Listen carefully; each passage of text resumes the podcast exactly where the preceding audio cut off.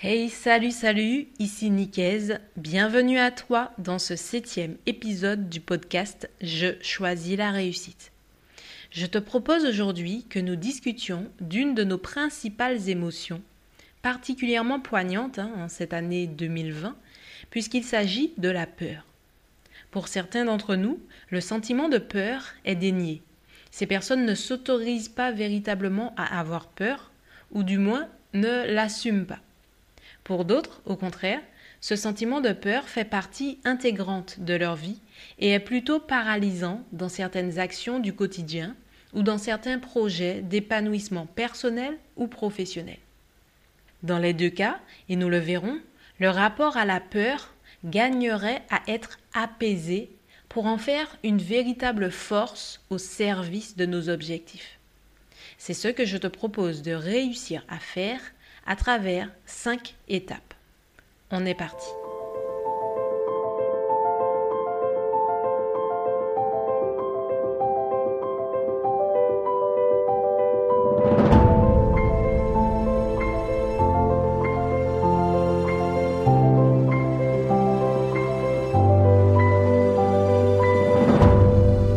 Mais avant de passer aux cinq étapes, demandons-nous dans un premier temps ce qu'est la peur d'où elle provient et à quoi elle sert. Donc la peur fait partie de nos six émotions primaires, aux côtés de la joie, de la tristesse, de la colère, de la surprise et du dégoût. Il s'agit donc d'une manifestation totalement naturelle et d'un langage universel. Comme toutes nos émotions, la peur est une subtile combinaison d'activation de certaines zones de notre cerveau et de stimulation hormonale face à des situations réelles, objectives, mais également face à des contenus totalement irrationnels ou à des situations imaginées. Ainsi, tes émotions sont précieuses et constituent de véritables messages que tu dois apprendre à écouter, à accepter, à interpréter positivement et à exprimer sereinement. C'est sur la base de ces émotions que nous réagissons dans les situations d'urgence, que nous faisons preuve de spontanéité et que nous interagissons avec les personnes que nous croisons au quotidien. La peur, quant à elle, vient parler dans une certaine mesure à ton instinct de survie et vise à te lancer comme un signal d'alarme qu'il est utile de décrypter. Mais incontestablement, nous ne semblons pas tous égaux face à la peur. Prenons un exemple. D'un côté, nous avons Céline, 44 ans. Alors qu'elle est tétanisée à l'idée de quitter son emploi de cadre pour s'engager pleinement dans le projet social et solidaire qui lui tient pourtant tant à cœur, elle est cette année à sa quatrième ascension du Mont Blanc et ne se lasse pas de cette sensation de dépassement de soi et de liberté profonde que lui procure cette aventure. De l'autre côté, nous avons Yannick, 39 ans, qui est artiste et qui vit plutôt bien l'instabilité financière qui accompagne son activité. Par contre, il a terriblement peur de décevoir sa nouvelle compagne en lui avouant ne pas souhaiter la suivre dans son nouveau projet un peu fou, pour reprendre ces termes, d'ascension de ce même Mont Blanc. Nous voyons donc à travers ce petit parallèle comment des situations comparables réveillent chez chacun d'entre nous des peurs totalement différentes. En réalité, tes peurs sont le résultat de ton propre cheminement de vie, de ton éducation, de ton environnement social et plus largement de ta construction identitaire. Donc, lorsqu'une peur se présente à toi, au lieu de lutter pour la cacher sous le tapis, accepte simplement de la regarder en face et comprends qu'elle vient te parler de qui tu es véritablement et de ce qui compte réellement pour toi. Et là, certains pourront quand même me dire Mais moi, je ne ressens pas de peur. Ok. Voyons donc rapidement quelques signes, quelques manifestations possibles de la peur. Là encore, comme toutes nos émotions primaires, La peur nous fait passer son message à travers notre langage corporel. Migraine, palpitations, maux de ventre, troubles du sommeil, vertige, blocage du dos, etc., etc. Et si je te disais qu'en réalité, ton corps tente, parfois difficilement, de te faire passer un message? La peur se manifeste également à travers l'immobilisme, l'inaction, la fameuse procrastination, mais également à travers les préjugés, le rejet de l'inconnu, etc. Et plus subtilement encore, la peur se cache souvent à travers des émotions de substitution. On parle alors d'émotions raquettes ou d'émotions parasites pour désigner l'émotion que tu choisis d'adopter et surtout de montrer aux autres pour masquer la peur que tu t'interdis peut-être d'avoir. Hmm, c'est tordu, hein? Mais je te rassure, nous le vivons quasiment tous. Et l'important est surtout d'en être conscient pour développer cette intelligence émotionnelle et pouvoir réguler au mieux tous ces phénomènes. Et quand je parle d'autorégulation, j'en profite pour préciser que la limite entre la peur en tant qu'émotion normale et légitime et la peur que l'on peut qualifier de pathologique, pouvant prendre la forme de peur panique, de phobie, etc., cette limite est à prendre au sérieux et se détermine d'une part à travers l'intensité de l'anxiété ressentie et à travers la durée du phénomène. En effet, une peur intense et chronique qui s'étale donc sur la durée n'est pas à chercher à dépasser seul. Si tu es dans cette situation, je t'encourage vivement à en parler et à te faire accompagner par un professionnel de confiance. Donc, après ces quelques éléments de compréhension qui me semblaient importants de poser, passons sans plus attendre à l'étape 1 pour réussir à dépasser tes peurs au quotidien.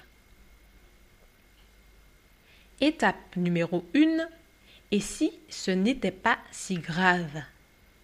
Cette phrase te rappelle très certainement quelque chose, puisque nous l'avons vu ensemble dans l'épisode 5 du podcast je t'invite vivement à réécouter. L'idée ici est de commencer par reprendre un peu de contrôle sur la situation, simplement en la dédramatisant. Prends une grande inspiration suivie d'une grande expiration et demande-toi ce qui pourrait arriver de pire. Quelle pourrait être objectivement la conséquence la plus grave que tu puisses imaginer à ce stade. Pour certains d'entre nous, on va très loin hein, dans cette phase d'anticipation, d'imagination d'éventuelles choses catastrophiques qui, bien souvent, ne se réalisent pas réellement, il faut l'avouer. Mais en t'entraînant ainsi à accepter de regarder momentanément dans les yeux ce qui te fait réellement peur, au lieu de le fuir, tu te connaîtras de mieux en mieux et tu développeras ce sentiment de maîtrise sur toi-même avant de pouvoir maîtriser une situation extérieure. La seconde étape consistera alors à identifier tes besoins. Maintenant que tu sais un peu mieux ce qui te fait vraiment peur dans cette situation, la question est alors, ok, de quoi ou de qui ai-je besoin pour y faire face. Là encore, cette phase d'acceptation et de compréhension de tes besoins est capitale pour renforcer ton sentiment de contrôle et te mettre en capacité de passer à l'action. Et quand je parle de besoins, nous y reviendrons dans un prochain épisode, mais tes besoins sont de différentes natures. Pour faire face à cette situation, tu as peut-être des besoins physiologiques, des besoins purement matériels, ou peut-être des besoins affectifs, intellectuels, spirituels, etc. En prenant conscience et en notant clairement ce dont tu as vraiment besoin à ce moment précis, tu te donnes simplement le pouvoir de trouver comment y répondre. C'est quasiment magique. C'est en sachant ce que tu recherches que tu as des chances de le trouver. La troisième étape sera alors de t'ouvrir et d'accueillir pleinement le changement. oui, le changement. Ce mot en lui-même fait souvent peur. Parce que qui dit changement dit une certaine part d'incertitude, d'inconnu. Qui dit changement dit souvent également renoncement, perte de ce qui a été par le passé. Cette notion de changement est par exemple au cœur de l'accompagnement en coaching. Il y a vraiment de nombreuses appréhensions et un vrai inconfort dans les phases de changement. Il s'agit d'un véritable processus et choisir de se faire accompagner par un professionnel constitue un atout considérable. Mais si vraiment tu souhaites faire ce travail seul, peut-être dans un premier temps, Laisse-moi te partager deux piliers sur lesquels tu peux t'appuyer. Le premier pilier, c'est de nourrir ton sentiment de confiance, de confiance en toi et en tes capacités à exploiter les ressources que tu as déjà pour trouver les bonnes solutions. Et le deuxième pilier, c'est d'accepter de faire le deuil de la situation passée et de te tourner résolument et positivement vers l'avenir. Alors ces éléments méritent bien entendu d'être approfondis, mais constituent déjà de bonnes bases pour t'aider à avancer. Passons maintenant à la quatrième étape. Après avoir dédramatisé et regardé objectivement ce qui te fait réellement peur, après t'être reconnecté à tes besoins, et après t'être ouvert au changement, le mot-clé de cette quatrième étape est préparation. Que tu aies un fonctionnement plutôt intuitif ou plutôt rationnel, ou même de façon équilibrée, un peu des deux, l'idée ici est de formuler des hypothèses, des scénarios, de t'autoriser à expérimenter, à te tromper, à t'améliorer progressivement. Un sportif, je t'invite ici à t'entraîner. J'aime beaucoup cette citation de l'athlète tanzanien Juma Ikanga. Alors désolé pour la prononciation. Euh, qui a été spécialiste des courses de fond, vainqueur du marathon de New York en 1989, et qui dit La volonté de gagner ne signifie rien sans la volonté de se préparer. Ainsi, de façon presque mécanique, plus ton niveau de préparation augmente, plus ton sentiment de maîtrise augmente, et plus ta peur diminue pour laisser place à un sentiment de confiance. Et enfin, la cinquième étape, qui d'ailleurs s'entremêle hein, avec l'étape précédente, c'est le passage à l'action. La peur a horreur de l'action. Comme nous l'avons vu au début de l'épisode, la peur a tendance à nous pousser soit à la fuite, soit à l'inaction. Dans les deux cas, dans une volonté de nous protéger, bien sûr. Mais en suivant ces cinq étapes, tu apprends à converser avec tes peurs et à ne plus être dans la réaction face à elles, mais dans l'action en toute authenticité. Tu as le contrôle et tu choisis de respecter tes besoins et de faire face à tes peurs en conscience et de façon stratégique et méthodique grâce à ta préparation. Donc, bien entendu, ce processus en cinq étapes demande à être répété, à être éprouvé pour voir ce que ça crée chez toi et à être ajusté selon ton fonctionnement propre. Mais tu as là une méthodologie simple et efficace, comme je les aime, pour réussir à accueillir et à dépasser tes peurs avec confiance et sérénité. J'espère vraiment que tu as apprécié cet épisode sur un sujet qui me passionne et que nous serons amenés à approfondir. Réécoute cet épisode s'il le faut, note bien ces cinq étapes, mets-les en application sur une de tes peurs dès aujourd'hui et fais-moi tes retours.